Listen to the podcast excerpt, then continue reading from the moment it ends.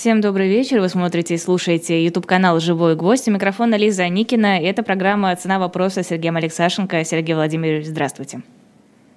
А, Лиза, добрый день. Здравствуйте, зрители. Здравствуйте, слушатели. Очень рада вас видеть да. после столь долгого перерыва. Ну, бывает, бывает, ничего страшного. Ведь самое главное, что мы снова вместе воссоединились, но пока вас не было три недели, ничего хорошего, в общем-то, и не происходило. Вы уж меня простите, пожалуйста, за столь негативное начало, но э, мы видим приговор Владимиру Карамурзе, 25 лет лишения свободы. Мосгорсуд оставил сегодня без изменений приговор Илье Яшину. Тот же самый Мосгорсуд э, решил не выпускать из-под стражи э, корреспондента Wall Street Journal Эвана Гершковича. В общем, никакого позитива. А какие у вас э, впечатления, когда вот вы приехали и э, со всеми этими сроками, со всеми этими арестами ознакомились? Лиз, ну вот если честно, ничего удивительного не произошло, ничего удивительного я не узнал. Было бы наоборот удивительно, если бы Карамурзу выпустили, приговор Яшину отменили, Гершковичу принесли извинения, отпустили и компенсировали, не знаю, газете Wall Street Journal убытки, которые она понесла из-за того, что репортажи не написаны. Вот тогда бы это было удивительно. Вот тогда То есть... бы был, там война закончилась, войска вывели. Да, вот, вот это можно было бы говорить о том, что что-то произошло, что-то изменилось. А так, мне кажется, что я часто повторяю эту фразу. Россия продолжает катиться вниз медленно, но неуклонно. Так, знаете, длинная-длинная ледяная горка. Она может быть не очень пологая, и на самом деле не очень хорошо заметно, что изменилось там за один день, за одну неделю, за один месяц. Но если мы оглянемся на год назад, если мы оглянемся на два года назад, мы хорошо понимаем, что сегодня мы ниже, чем были тогда. И, наверное, это и есть главный вывод. А так сказать, что меня что-то из этого удивило при всем ужасе тех, вот, тех новостей, о которых вы говорите, да, ну, в общем, на самом деле, к сожалению, их нельзя назвать удивительными. То есть даже срок 25 лет вас не удивил?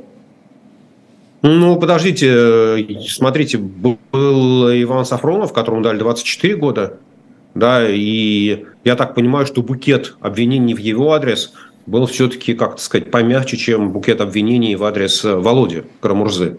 Да, поэтому, ну, просто если бы можно было дать не 25, а 55, я думаю, что Карамурзе дали бы 55. Но, насколько я понимаю, что в России можно дать 25 или пожизненно. Но на пожизненный, слава богу, Володя не, не заработал. Да, там, знаете, как это ну, в старом советском анекдоте. Расстрелять бы тебя надо заразу, но вот даже на три года посадить не за что. Вот так же и с Карамурзой. Дали по максимуму, сколько можно. Э, вот. Ну, в надежде на то, что дальше начнется торг, да, начнутся, не знаю, как а, обмены, разговоры и так далее. Посмотрим, посмотрим, что из этого получится. Только 22 года, а не 24 дали Ивану Сафронову. Ну, в общем-то, это не такая уж и большая разница. Хочется верить, что сроки эти до конца им отсиживать не придется. А, думаете, что Владимира Карамазу хотят использовать в качестве обменного фонда? Думаете, это не месть не конкретно Владимир, Владимиру Карамурзе? А, я не знаю, Лиза. Я, понимаете, как это вопрос, на который э, сегодня ответа не знает никто.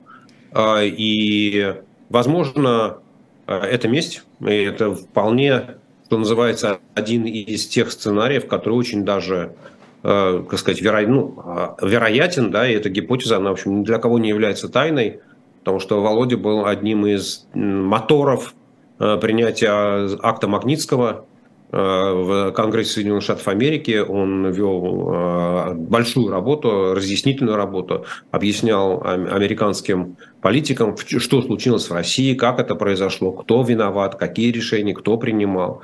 Вот. И понятно, что система, э, на которую акт Магнитского обрушился, и те люди, которые попали под американские санкции, и те люди, которым эти санкции угрожают в будущем, конечно, они захотели Володе отомстить. Э, и понятно, что это одна из наиболее вероятных гипотез. А с другой стороны, мы видим, что европейские страны, Соединенные Штаты Америки ведут такую последовательную борьбу, последовательное давление с э, российскими разведчиками, которые имеются шпионами на территории этих стран. И кого-то высылают, как дипломатов, а у кого нет дипломатического статуса, тех арестовывают. О ком-то мы знаем, о ком-то мы не знаем. Вот. И с учетом того, что Володя является э, гражданином Великобритании, я не исключаю того, что в какой-то момент мы неожиданно можем узнать что Карамурзу, знаете, как обменяли хулигана на Луиса Карвалана. Вот также мы узнаем, что Володю Карамурзу на кого-то могут предложить обменять. Другое дело, что это может случиться не сейчас, да, не завтра. Это может случиться через три года, это может случиться через пять лет. Да, но вполне вероятно, что, знаете, как э, заложников берут про запас на, на случай возникновения необходимости обмена. Тоже вероятный сценарий. Ну, в общем, а, может быть и то, и другое. Может быть, сегодня система мстит, но завтра какого-нибудь особо ценного российского шпиона возьмут с поличным в Лондоне очередного, там, э, как он, Мишкина, Чапыгу, да, и, соответственно, придется обменивать кого-то на что-то. Посмотрим, посмотрим. Пока вас не было, был также принят закон об электронных повестках. Как он может повлиять на экономику в стране? Следует ли ждать, что он будет иметь какие-то негативные, яркие последствия? Ну, сам по себе закон, наверное, не будет иметь никаких последствий, потому что э, последствия может иметь его реализация. А последствия может э, иметь то, каким образом он будет э, использован, против кого он будет использован, насколько масштабно он будет использован. Но опять мы можем э, рисовать сценарии, раз, как веер сценариев.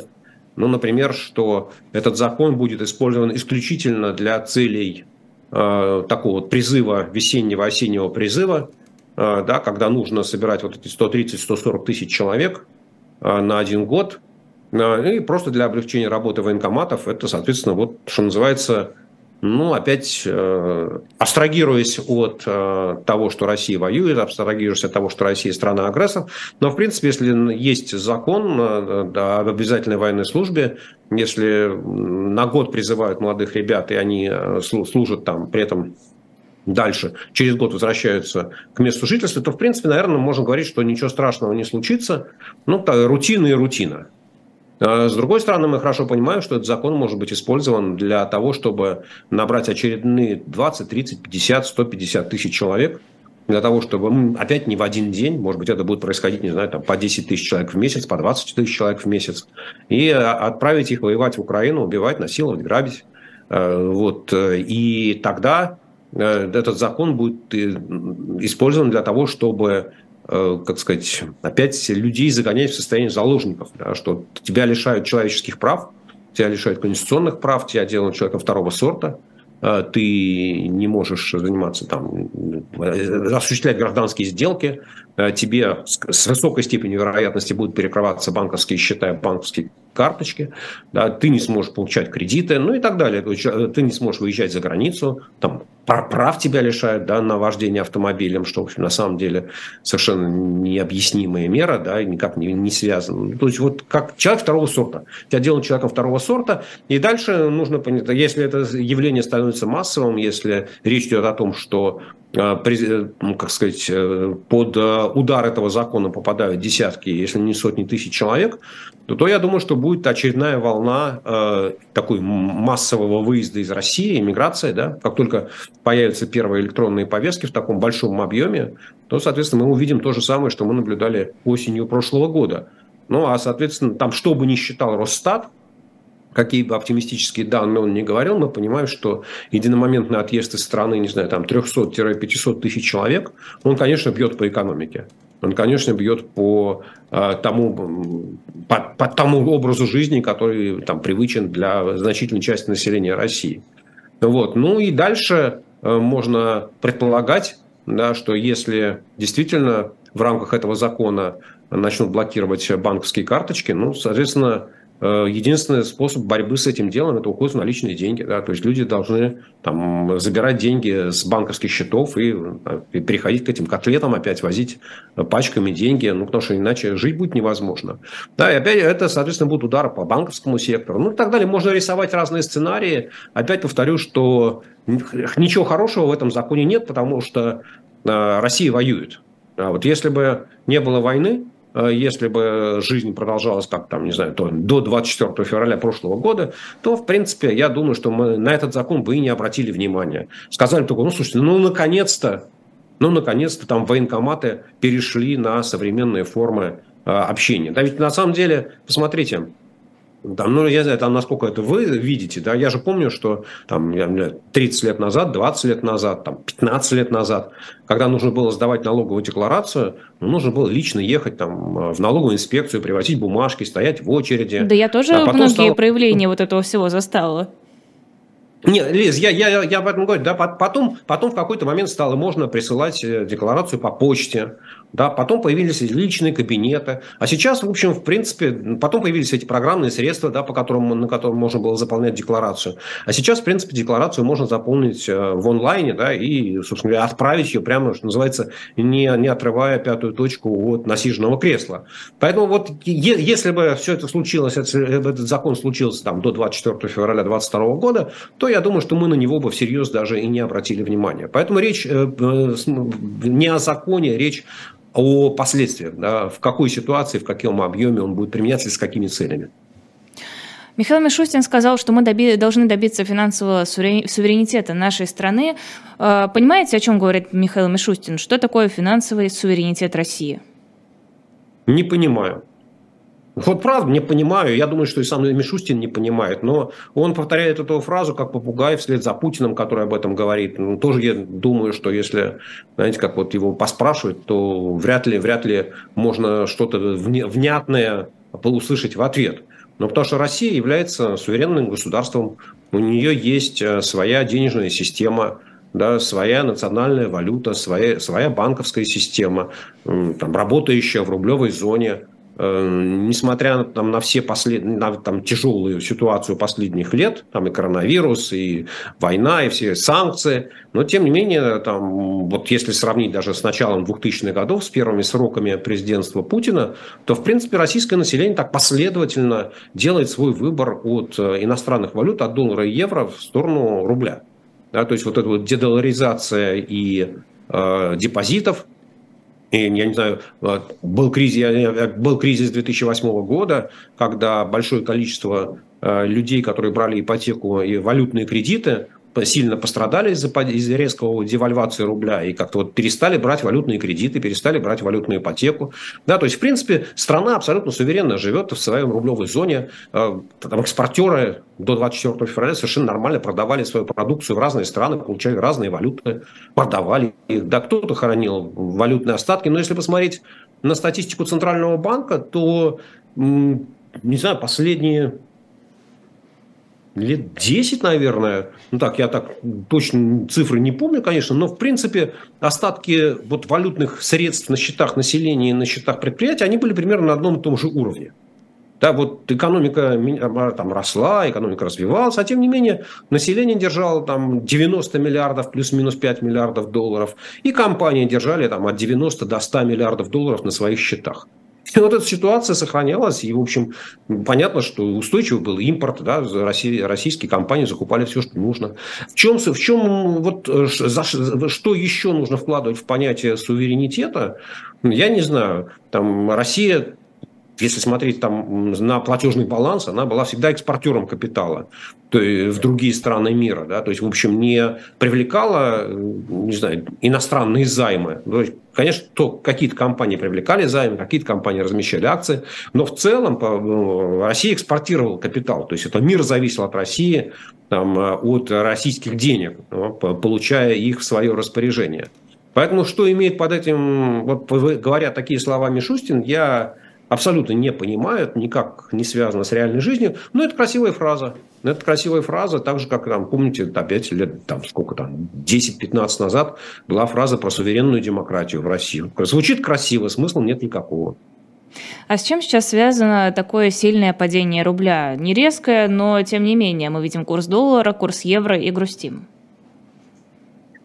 Э, ну, кто грустит, а, например, министр финансов Силуанов радуется – Почему? А если вы посмотрите на отчет о движении средств Фонда национального благосостояния, то вы увидите, что с 1 января по 31 марта, то есть за прошлый, за первый квартал этого года, а, Фонд национального благосостояния в рублях, помните, когда в попугаях меня больше, вот, он вырос на 920 или 930 миллиардов рублей. Да, то есть вот что называется на начало года было 6,7 триллиона. Триллион Минфин потратил, а за счет девальвации рубля все эти деньги восстановились. Вот у министра финансов Силуанова кубышка выросла, да, ему же от этого плохо, ну, конечно, ему хорошо от этого, он чувствует себя лучше. За 17-18 дней апреля там фонд национального благосостояния увеличился еще на 400 миллиардов рублей за счет девальвации рубля. Поэтому говорить, что всем плохо, ну, это неправда. Вот, вот, вот конкретно, конкретно Силуанову, да, конкретно Министерство финансов стало лучше. Вот. Поэтому у каждого своя, как это, э, все, э, все, кто получают доходы в валюте, да, у кого есть активы в валюте, тем, в общем, счастливы одинаково, они счастливы каждый по-своему. Вот, если же говорить серьезно о причинах девальвации рубля, то здесь есть несколько очевидных вещей, а есть несколько загадок. Э, ну вот для меня самой большой загадкой является а, информация, которую дал Центральный банк о том, что э, российский экспорт в первом квартале резко снизился, ну, там, вот просто на там, 30%. Э, что совершенно необъяснимо, да, потому что объем экспорта основных товаров, там, ну, за исключением газа, но его доля не очень велика, они остались на там, уровне четвертого квартала. Уровень цен, если опираться на информацию Минфина, он тоже, в общем, не сильно снизился. Но, тем не менее, вот куда-то исчез экспорт. Да, и что случилось? Ну, Центральный банк хранит гордое молчание, Федеральная таможенная служба не дает никакой пока статистики. Ну, соответственно, нужно дождаться того момента, когда ее можно будет увидеть э, тем или иным способом, либо легальным, либо там, за, за, за деньги купить у не знаю, подразделений таможенной службы и посмотреть, что случилось. Да? То есть, действительно ли там такой провал с экспортом. Это совершенно вот вещь непонятная. Есть очевидная вещь, э, что, э, судя по всему, правительственная комиссия, которая что называется, э, как это, держать и не пущать, не выпускала долгое время иностранные компании из России, которые продавали свои активы, потихонечку начала в, э, в этом году, в первом, ну, с января месяца, давать разрешение на э, конвертацию рублей и вывоз денег за рубеж, и, соответственно, резко это увеличило спрос на иностранную валюту. И очевидно, что это вот является тем фактором, тот, ну, является тем фактором, который влияет на девальвацию рубля. Ну и последнее, э, знаете, ведь у нас же как это, суверенная финансовая Россия, она сказала, что э, универсальные доллары и евро, в которых рассчитывается весь мир, нам не нужны, а нам нужны э, плохо конвертируемые юани и совсем не конвертируемые индийские рупии. Вот. Ну, и я не знаю, зачем Кремлю рупии, да, что он на них реально может купить, ну, что там индийский чай, но его Манго. особо много не купишь. Э, ну, манго можно. Я не знаю, в Индии манго растет или не растет. еще ну, какие просто... манго, вы не представляете. Да, ну, хорошо, манго. Но то тоже много не купишь, потому что российский импорт из Индии там, в 15 раз меньше российского экспорта. Да, ну, то есть, в общем, рупии, что называется, жуй не хочу, а самое главное, что эти рупии ни на что нельзя их использовать. Их нельзя никуда не конвертировать. На них можно купить только индийские товары – их, на них можно купить э, бумаги индийского Минфина долговые, ну или на них можно что-то в Индии построить. Да, но я сильно сомневаюсь, что у российских компаний есть какие-то такие большие планы на Индию. Вот. А, а импортерам, которые импортируют товары из, э, там, если не считать Китая, да, из других стран, из той же самой Турции, нужна какая-то более вменяемая валюта, ну, та, те же самые доллары и евро. В результате получается, что экспортеры получают юани и рупии, а импортерам нужны доллары и евро. Ну и вот э, а рупии неконвертируемые совсем, а юани конвертируемые плохо, вот получается, что опять смещение спроса и предложения, и это все толкает э, курс твердых валют, да, таких международно признанных валют, доллара и евро вверх. Ну, такая вот ситуация. В общем, на самом деле ничего в нет. Но нужно только сказать последнее, что я хотел бы сказать, да, что вообще-то говоря, весна, вот там март, апрель, май – для курса рубля традиционно это хорошие месяцы. То есть в том плане, что в это время предложение валюты всегда превышает спрос на нее. И если посмотреть там на прошлое, там недалекое прошлое, или там на 10, на 20 лет, на 30 лет назад, да, то видно, что вот в это время э, как-то рубль всегда чувствовал себя уверенно. То есть он ну, или не девальвировался, там, скажем, в начале 90-х годов, или даже укреплялся, как бы это было в 2000-е годы. А период ослабления рубля, это уже там август-сентябрь, я так, с интересом буду наблюдать, что же будет происходить в это время. Да, вот я думаю, что у рубля еще такое интересное будущее впереди. Тут журналисты посчитали на основе данных портала «Электронный бюджет», что российское правительство рекордными темпами тратит э, эти самые бюджетные деньги. По данным на понедельник, страна израсходовала уже треть суммы, выделенной на этот год. Э, там действительно какие-то баснословные суммы. Э, что дальше? Дальше деньги закончатся или найдут средства откуда-то их вынуть и пойти тратить дальше? Или просто тратить перестанут? Э, нет. Э, а кто вам сказал, что правительство как-то ограничено в своих расходах? Вот в прошлом году правительство потратило на 18% больше денег, чем было записано в законе о бюджете. И что? Ну, потратила и потратила. А зачем тогда такой... закон о бюджете? Зачем этот бюджет планировать? Ну, потому что в бюджетном кодексе написано, что его нужно принять, без него там нельзя расходовать. А то, что э, Государственная Дума, то есть парламент, в общем, как-то закрывает глаза на то, что правительство его нарушает, ну, это, это вопрос э, качества нашего парламента. А кто бы сомневался, что там сидят люди, которым вообще все по барабану. Они не очень хорошо даже понимают, в чем смысл закона о бюджете, в чем смысл парламентского контроля за государственным бюджетом. Вот, поэтому я бы к, эти, к этим цифрам вообще относился крайне-крайне осторожно. Э, потому что, ну, во-первых, начнем с того, что э, Минфин в последнее время, он э, любит политику расходования денег авансом. Да, то есть, вот, скажем, апрельские деньги, в принципе, там вот по состоянию на понедельник расходы апреля, они меньше, чем расходы февраля или марта. Да, то есть вот в прошлом месяце денег потрачено было больше. Но опять там взять, если поделить на там, 17 неполных дней апреля или на 30 дней, 31 день марта, то получается совершенно другая сумма. Вот. И если, например, Минфин в апреле больше ничего не будет тратить, то выяснится, что апрель будет таким экономным месяцем. Да. С другой стороны, э, опять, если смотреть на историю, там, не знаю, на последние годы, последние лет пять, в апреле всегда расходы бюджета больше, чем в феврале или в марте. Поэтому вот делать какие-то выводы на основании того, что в середине месяца что-то там такое случилось или что-то там такое произошло, ну, я, считаю, что это вообще смысла никакого не имеет. И самое главное, что ведь э, если э, там кому-то хочется сказать, что в стране э, бюджетный кризис, то у Кремля кончаются деньги, что вот у Путина наконец-то начались серьезнейшие проблемы, то ведь это же вопрос не в том, потратил Минфин 30% годовых денег, 35% или 45%. Вопрос в том, есть ли у Минфина деньги для того, чтобы финансировать расходы в будущем. И вот я возвращаюсь к тому сюжету, о котором я говорил э, там, несколько минут назад. А, на начало года у Минфина было 6,7 триллиона рублей в кубышке, а дефицит первого квартала составил 2,4 триллиона рублей, остаток денег у Минфина в кубышке 6,7 триллиона. То есть, понимаете, вот получилось так, что там, ну, не знаю, э, дефицит годовой, по-моему, сколько там, без малого 3 триллиона, э, получается, что сколько там, 80% годового дефицита Минфин профинансировал, вот, вообще говоря, и при этом кубышка его не уменьшилась. Соответственно, даже если там Путин примет решение о том, что потратить нужно еще 2, 3 или 5 триллионов на войну с Украиной, да, то понятно, что у Минфина эти деньги есть. Поэтому то, что происходит там, Минфин чуть-чуть больше потратил в апреле, чуть-чуть меньше, он там проавансировал расходы или не проавансировал расходы. Это вот с точки зрения понимания реальной ситуации в бюджете России не имеет никакого значения. Я повторяю, что бюджетная ситуация, она не скажу, что блестящая, но она достаточно прочная. Пока у Минфина нет никаких оснований беспокоиться за то, что бюджет этого года не будет исполнен по расходу. Он не закончится закончатся деньги, и не, не за счет чего будет финансировать там, военные или социальные или еще какие-то расходы. Откуда берется столько денег? Ну, как? Налоги? Налоги берутся. Да, и девальвацию рубля. Вот за счет девальвации рубля, ну, смотрите, там почти полтора триллиона Минфин получил. В общем, на самом деле очень даже прилично. Да, если я помню правильно, там на сайте Минфина написано, что всего доходов там, на середину апреля в этом году Минфин получил там, 5,5 триллионов рублей.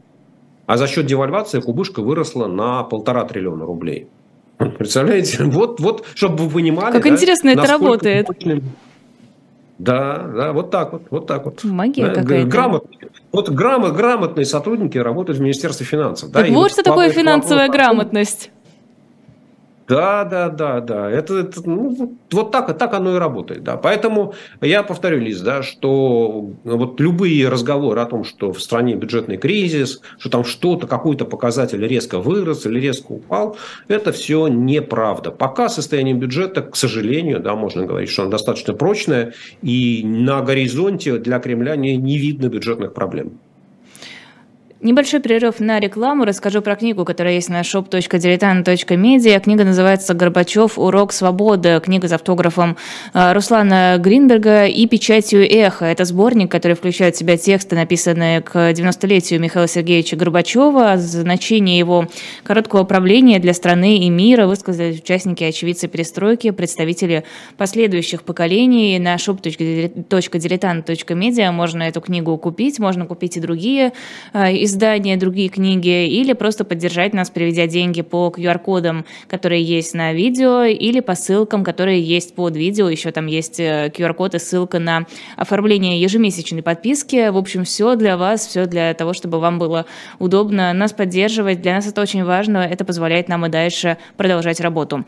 А, программа «Цена вопроса» Сергеем Алексашенко. Давайте перейдем в Казахстан. Казахстан обиделся на Россию, которая все угрожала закрыть а, Каспийский трубопроводный консорциум и решила с сентября продавать часть своей сырой нефти через нефтепровод Азербайджана Баку-Тбилиси-Джейхан.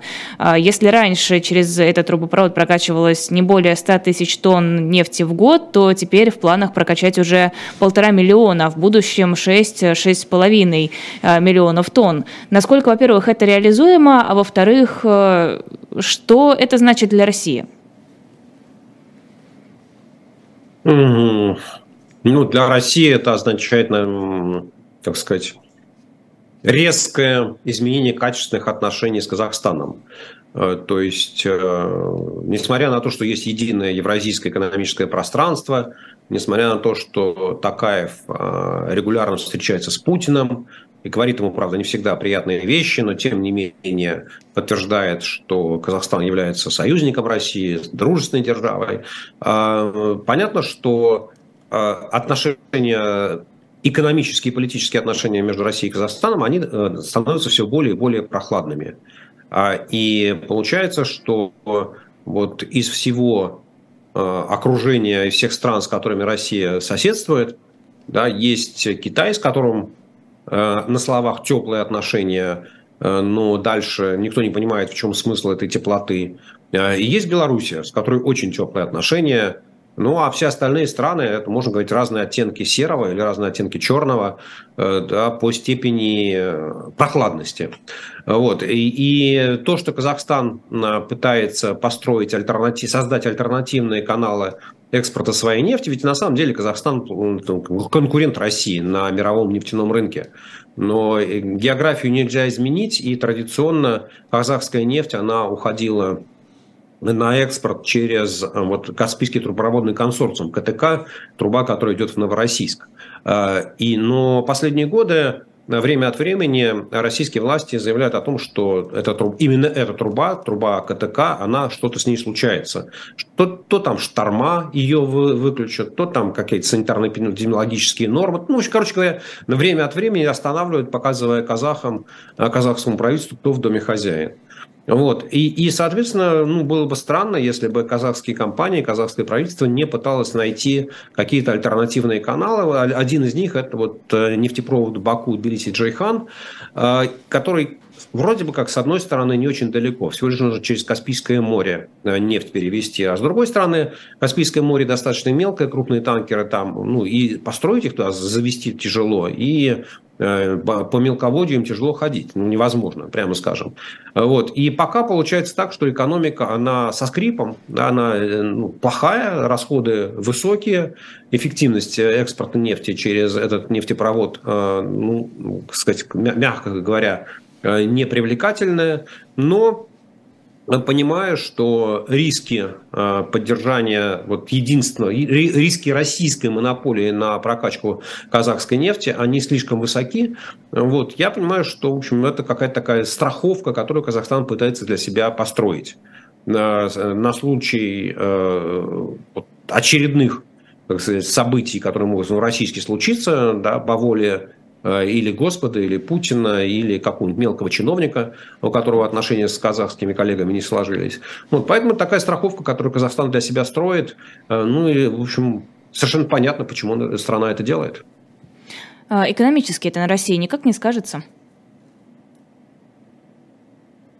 Э, наверное, скажется, но я бы сказал, что цена вопроса э, не очень высока, э, потому что ну, если, если предположить... Ну, начнем с того, что Э, Казахстан не сможет всю свою нефть перекачивать через э, э, вот эту да, Баку, Тбилиси, Джейхан. Да, это, там танкеров столько не найдется, их перевести просто нефть через Каспийское море перевести будет невозможно. Соответственно, речь идет о том, что экспорт нефти через КТК, Каспийский трубопроводный консорциум, может упасть на миллион, на 2 миллиона, на 3 миллиона тонн в год. Ну, естественно, Транснефть недополучит какие-то деньги, но я не сомневаюсь в том, что если э, вот Э, казахская нефть не пойдет по этому нефтепроводу, то российские компании с радостью свою нефть сюда загонят. Поэтому я считаю, что особых таких значимых э, сиюминутных экономических потерь для российской экономики не будет. А, увидела тут, что товарооборот Китая и России вырос по сравнению с прошлым годом на 39 практически процентов. И, в принципе, все показатели, связанные с финансовыми отношениями а, России и Китая, существенно выросли по сравнению с предыдущими а, годами. Можно ли сказать, что Китай является одним из главных выгодополучателей войны России и Украины? Да, но я бы сказал так, что Индия больше. Почему? Да, потому что сейчас попробуем разобраться. А, то, что э, торговля между Россией и Китаем выросла там, на 39%, ничего удивительного в этом нет, потому что а, цена нефти, которая составляет основу российского экспорта в Китай, выросла если без учета всяких дисконтов, потолков цен, там, процентов на 25, ну и дальше при тех же самых объемах нефти вы понимаете, что экспорт растет. Если посмотреть на рост импорта, то импорт из Китая в Россию вырос гораздо медленнее. То есть э, вот э, рост э, товарооборота – это результат ценового фактора. А, безусловно, Китай что-то выигрывает от нынешней ситуации. Ну вот смотрите, например, там, по итогам первого квартала количество а, автомобилей китайского производства, проданных в России, сравня... а, а пере... как превысило количество автомобилей, произведенных Волжским автозаводом. Да, это впервые в истории. То есть, да, понятно, что это, в общем, там где-то процентов, наверное, 35, 30-35 на вскидку, да, рынка. Но этого не было никогда, да. То есть, китайские вот за, за год там, да, при том, что рынок сжался очень сильно, но тем не менее за год китайские компании вот, осв... заняли освободившуюся нишу, и понятно, что на этом э, китайские компании что-то заработали. Другое дело, что вот эти там 64 тысячи автомобилей за квартал, ну, умножим на 4, получим 250, даже если 300 тысяч автомобилей в год китайских будет продано, при том, что Китай в год производит около там, 20, по-моему, миллионов автомобилей, понятно, что это, в общем, ну, там, с точностью погрешности, да, то есть, ну, совсем немного, где-то полтора процента от общего объема китайского производства. Сказать, что вот а на этом китайская экономика, ну, как-то вот там просто поднялась, взлетела, э, это невозможно. Вот, с Индией другая ситуация. Э, Индия страна, которая является крупным импортером нефти, и за вот этот прошедший год Индия ну, практически с нуля. Она там в начале 22 года до 24 февраля практически не импортировала российскую нефть, потому что ну, просто по логистике гораздо ближе и дешевле брать нефть с Ближнего Востока, из стран Персидского залива или из того же самого Ирана. Вот. А сейчас доля российской нефти превышает 40%, и ее индийские компании покупают с большим-большим дисконтом. Можно обсуждать, сколько этот дисконт составляет, но понятно, что э, там это может речь 10 долларов, 20 долларов там, за, за баррель. Ну, понятно, что вот на этом индийская экономика выигрывает. Дальше э, Индия является э, и до э, там, войны э, Индия являлась экспортером нефтепродуктов. Соответственно, с 5 февраля европейские страны ввели потолок цен на российские нефтепродукты, эмбарго на российские нефтепродукты, но тем не менее статистика показывает, что и производство нефтепродуктов в России, и экспорт нефтепродуктов из России никак на это не, не почувствовал. И, соответственно, вот понятно, что эти все нефтепродукты идут в, там, в Турцию или в Индию, а дальше Индия экспортирует свои собственные нефтепродукты в большем объеме. У Индии большие нефти, мощности по нефтепереработке, а, соответственно, российские нефтепродукты используют у себя. Опять-таки, э, разница в дисконте, да, она вся остается в Индии. Ну и последнее, на чем Индия очень сильно выиграла, мы эту тему немножечко затронули, да, когда вы меня спрашивали про курс доллара, это то, что благодаря настойчивым просьбам э, президента Путина в июле прошлого года э, индийский центральный банк, называется Резервный банк Индии, он разрешил э, индийским компаниям оплачивать импорт в индийских рупиях. До этого это было невозможно. До этого нужно было импорт оплачивать в твердых валютах.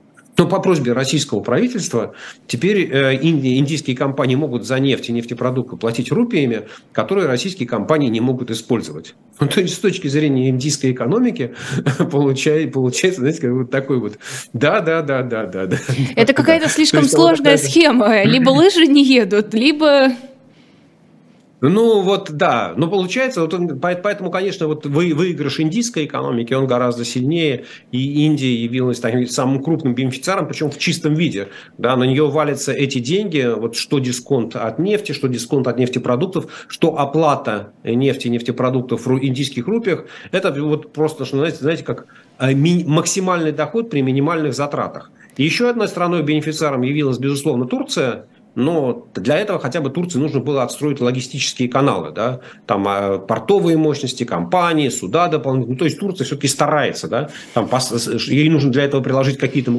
усилия.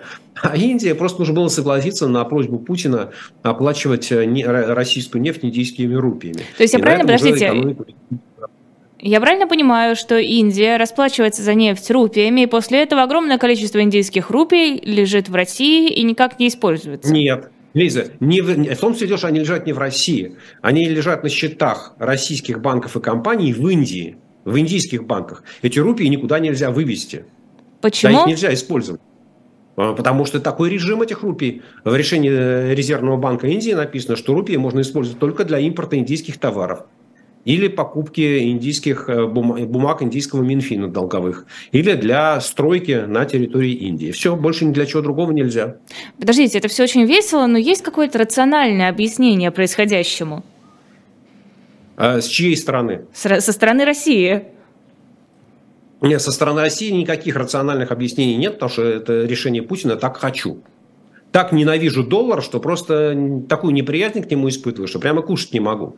Поэтому согласен на любые национальные валюты, независимо от того, можно с ними что-то сделать или нельзя. С точки зрения Индии есть абсолютно рациональное объяснение. Индийская рупия она до сих пор не является свободно конвертируемой, и там существует огромное количество валютных ограничений. И до июля прошлого года импортеры не могли платить индийскими рупиями за импорт. Да? То есть, вот, ну, на самом деле, достаточно такая жесткая мера была. Вот, поэтому для, с точки зрения Индии все рационально, с точки зрения России все эмоционально. Ну, Россия щедрая душой, правда? Ну, подождите, может, все-таки покупает что-то Россия, кроме чая и манго? Может, там есть что-то ценное? Есть. Знаете, как это? Конечно, что-то покупает. Но вот я еще, могу еще раз рассказать анекдот. Да, идет заседание Политбюро, в Советском Союзе ведь та же самая проблема была с Индией и с Финляндией. Э, были так называемые клиринговые расчеты что когда российский экспорт в Индию, на рупии ничего нельзя было купить, нужно было искать какие-то товары. И вот назывался клиринговые расчеты. И каждый год э, там правительства обсуждали объемы что Советский Союз продаст в Индию, а что Советский Союз купит из Индии. Вот идет заседание Политбюро, как у нас там с Индией, все нормально с Индией, мы туда поставляем глиняные свистульки. Отлично. А что мы получаем взамен? Взамен мы получаем индийский чай. А так, а где этот индийский чай? А его мы отдаем в Монголию. Так, а что мы из Монголии получаем? А из Монголии мы получаем дубленки. О, как здорово. А где дубленки? А дубленки мы отправляем в Польшу. Так, а что мы получаем из Польши? А из Польши мы получаем глину для свистулек. Да? Вот, вот, примерно, вот примерно такая система, она существует у нас. Вот, да, вот она как в, вот, вот так работала советская экономика, и вот Путин делает все возможное, чтобы приблизить нынешнюю российскую экономику по, по ну, как сказать, э, по смыслу ее бессмысленности, да, вот такой, сделать ее такой же бессмысленной, э, как была советская внешняя торговля. Да. Вот продавать нефть за индийские рупии, после этого рупии держать в индийских банках и не иметь возможности куда-то их потратить, ну, это просто верх такое стратегическое искусство. Переплюнуть это, наверное, может только решение Путина отказаться от экспорта газа в Европу. Но это еще круче, конечно, было. Мне сейчас нужно подумать, наверное, я пойду отсюда. Какие-то слишком сложные схемы. Э, вы уже затронули тему с китайскими машинами, которые превысили продажи ВАЗа. Параллельно видела информосообщение о том, что образовался дефицит э, Лада Веста, Лада Ларгус и э, других моделей, которые производятся прямо сейчас. Что вообще происходит на автомобильном рынке? Ну, Лиз, я думаю, что на эту тему там Масланян расскажет лучше, он больше знает деталей. Насколько я понимаю, АвтоВАЗ не в состоянии производить Весту и Ларгус. Там нет комплектующих, нет еще чего-то такое, да, вот просто он их не производит. Поэтому спрос есть, а производства нету. Ну, ничего, ничего более, как сказать, э, эти же машины, они, ну, как сказать, вот такого, как бы, чуть более продвинутого поколения э, и в значительной мере опирались на сотрудничество с Рено, на сотрудничество с Nissan, использовали комплектующие из э, тех, что используют Рено и Nissan, и производятся на там, дружественных заводах или там, на входящих в орбиту Рено Nissan.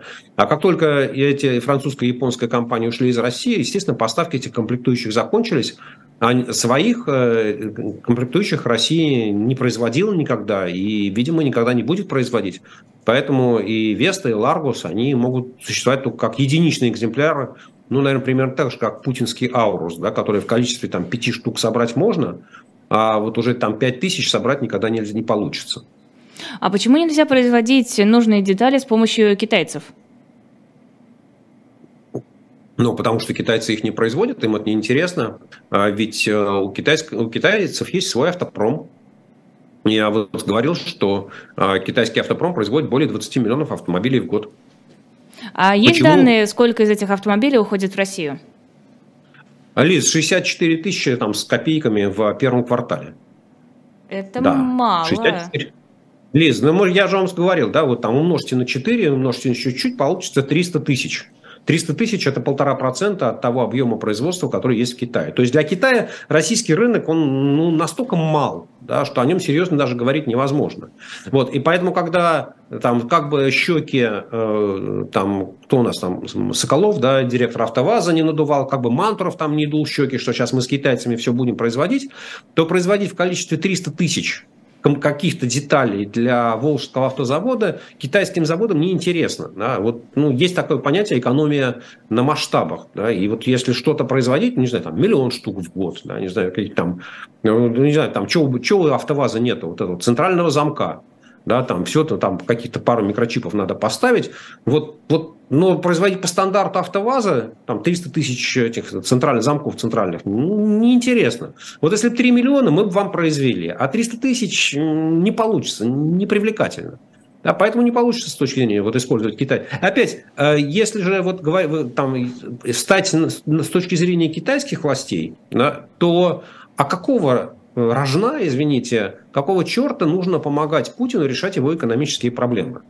Да, ведь если сейчас Китай начнет делать запчасти или комплектующие для российского автоваза, то это означает, что экспорт китайских автомобилей в Россию э, уменьшится. Ну, потому что автоваз сам сможет что-то там производить, вот эти Весты и Ларгусы.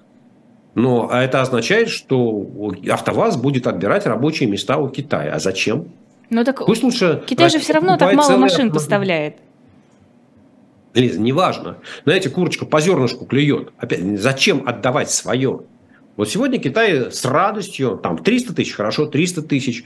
Глядишь, э, там Путин потратит еще больше денег, еще больше э, жизней потеряют российские солдаты, еще больше гробовых денег получат российские семьи. Вот деньги появятся и купят там не 300 тысяч, а 500 тысяч китайских автомобилей. Не 500 тысяч, а 600 тысяч. Ну, а у кого еще покупать? Ну, больше же не у кого, правда? Потому что можно было теоретически в Турции купить, но в Турции те, тот же самый Рено, да, там нет своего автопрома. У кого? У Индии эту Махиндру и Махиндру. Ну, как тут совсем смешно, представляете? На машине Махиндра ездить. Вот и расплав... расплатились бы рупиями, все нормально. А, подождите, а зачем тогда Рено помогал? И кто там еще помимо а, Рено? Ну вот вы говорите, что завязано было производство деталей на сотрудничество с Рено, и кого-то еще вы упомянули, вылетело из головы. Nissan. Nissan, Nissan да. Зачем они тогда помогали? Зачем они сотрудничали, если могли просто спокойно производить свои Рено и не а, спонсировать а, своими деталями Ладу, Весту, какая она там еще? А, Ларгус. Лиз, для этого нужно вернуться назад на 15 лет, в кризис 2008 года, когда завод под названием «АвтоВАЗ» ну, фактически обанкротился.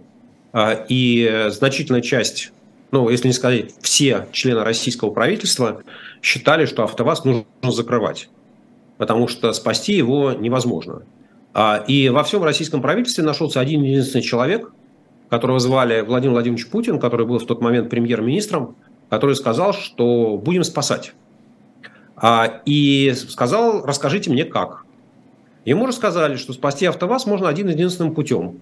Если продать его э, какому-то из, какой-то из иностранных компаний. Э, и, соответственно, в течение нескольких лет, там, трех или в течение пяти лет, э, контрольный пакет АвтоВАЗа был куплен э, французским э, Рено, а Nissan как бы является партнерской, там, сестринской компанией. Там такие сложные отношения. Но, в общем, это один альянс. Рено Nissan можно считать как одна такая глобальная компания. И они выкупили контрольный пакет, они стали главным акционером. И замысел Рено состоял в том, чтобы получить прочные позиции на российском рынке, который там в том же самом 2012-2013 годах, ну, вообще говоря, в России продалось почти 3 миллиона автомобилей да, что совсем даже э, было прилично. И в какой-то момент там, по объему, ну, по сейчас боюсь соврать в цифрах, может быть, это было до 2008 года, э, в России вообще чуть было не обогнала Германию, чуть было не стала главным рынком, первым рынком в Европе по количеству проданных новых автомобилей. Собственно говоря, Рено в тот момент, там, в 2008, 2009, 2010 годах считал, что у России ну, такое достаточно уверенное будущее. Было десятилетие вот с 99 по 2008 год, когда российская экономика э, росла там, на 7% в год. Доходы населения росли, продажи автомобилей росли. Рено смотрел в будущее и хотел застолбить свои позиции, получить выход прочный на российский рынок. И, собственно говоря, э, завод «АвтоВАЗ» до 24 февраля 2022 года он ну, там, процентов на 80, наверное, 70 принадлежал как раз Рено Ниссану. Да, просто после этого они продали весь завод за 1, доллар, за 1 рубль и российскому правительству. И теперь вот российское правительство судорожно думает, а что же с этим добром делать. Угу. План Капкан. А, Польша пообещала разблокировать транзит украинского зерна. До этого была история с тем, что запретился, в принципе, ввоз украинского зерна. Насколько сильно вредило, вредило украинское зерно польской экономике?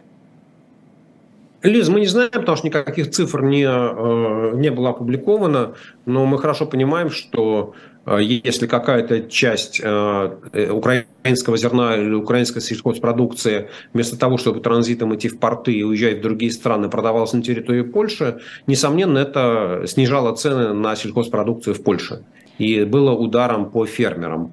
Может быть, это было, не знаю, там одну неделю, может быть, была продана всего лишь одна, одна фура, Э, да, и цены упали в каком-то конкретном городе, но поскольку, поскольку Польша – это демократическая страна, где есть независимые средства массовой информации, где есть политическая оппозиция, видимо, об этом стало широко известно, и, собственно говоря, польское правительство решило навести порядок, действуя в интересах своих избирателей, своего населения. Насколько я понимаю, на сегодня есть соглашение между Польшей и Украиной о режиме транзита, да, который позволяет избегать таких ситуаций. То есть, ну, на самом деле, вот эта вспышка, как бы сказать, обострение отношений, оно продолжалось очень долго, буквально несколько дней, и было найдено решение, которое устраивает обе страны. Э, и, в общем, собственно говоря, можно считать, что это инцидент исчерпан. А насколько сильно Польша зависима от своего сельского хозяйства? Насколько это важная отрасль экономики? Дело не в том, нас, э, с точки зрения ВВП это меньше 10%, там меньше, чем у Украины, но с точки зрения количества людей, которые живут в сельской местности, и с точки зрения политической активности, очень сильно зависит, особенно правящая коалиция. У нее большая доля избирателей живет на селе. Да, поэтому вопрос политический. О запрете на импорт еще объявляли Венгрия и Словакия. Не хотели, чтобы из-за более дешевого украинского зерна упали цены на местную сельхозпродукцию. Насколько я понимаю, а, Венгрия и Словакия пока не дали добро на транзит зерна украинского. А я не думаю, что Венгрия и Словакия являются такими странами, через которые идет большой экспорт украинского зерна, потому что э, главные потребители все-таки находятся в других странах, и украинские компании ищут выход к морю. Потому что нужно через, по морю отвозить там, в Африку, в Северную Африку, э, в Среднюю Азию, ну, в Центральную Азию, да, скажем, не знаю, там то, что страны Ближнего Востока или в Китай – у, насколько я помню географию, ни у Словакии, ни у Венгрии нет выхода к морю. Есть, правда, выход на реку Дунай и дальше в порты там, Румынии. Да, но это, я бы сказал так, не, не самый главный маршрут. Все-таки главный маршрут это через Польшу, в Балтийское море и через э, Молдову, Молдавию, в Румынию и дальше можно в Болгарию. Да, поэтому я думаю, что Словакия и Польша это скорее просто от страха, да, что если сейчас и в Польшу и через Словакия Польшу не получается и... И не Польша, Венгрия. Венгрия. Венгрия. Венгрия, да, извините. Да, ну, я, я думаю, что это просто эмоциональное решение, что испугались того, что сейчас украинское зерно поедет к нам. Я не думаю, что логистически имеет большой смысл вести его туда, через там, Словакию ну, в Румынию. Ну, такое длинное плечо получается. Не, ну зачем-то же везли, если Венгрия и Словакия решили это э, запрещать? А, Лиз, мы не знаем объемов, да, я первый раз, на самом деле, когда появились эти новости, я услышал, что украинское зерно идет в Словакию. Когда там едешь из Одессы на молдавскую границу, ты видишь эти фуры, которые идут постоянно с зерновозом, да, или там, через э, Белгород-Днестровский. То есть там в Молдову все идет. А вот кстати, на, на, в сторону Словакии я что-то зерновозов не видел. Поэтому, честно говоря, для меня это было таким большим, большой неожиданностью. А для Украины продажа зерна – это большая статья доходов на данный момент? Да, большая. У Украины сельское хозяйство – это 10% ВВП а сельхозпродукция после металлов – это вторая статья в экспорте. Украина аграрная страна, и она там, занимает первое место в мире по экспорту подсолнечного масла, а второе место по экспорту пшеницы. Ну, то есть это очень важная страна на, с точки зрения присутствия на мировом продовольственном рынке. А поменялось как-то это соотношение с момента начала войны? Я имею в виду э, положение а, аграрных доходов по отношению к остальным? Ну, Лиз, э, это сложный вопрос, потому что э, ответ на него может быть э, совершенно неожиданным. Украинская экономика из-за войны упала на 40%. А если там сельское хозяйство упало не на 40, а на 25, то арифметически доля сельского хозяйства могла вырасти.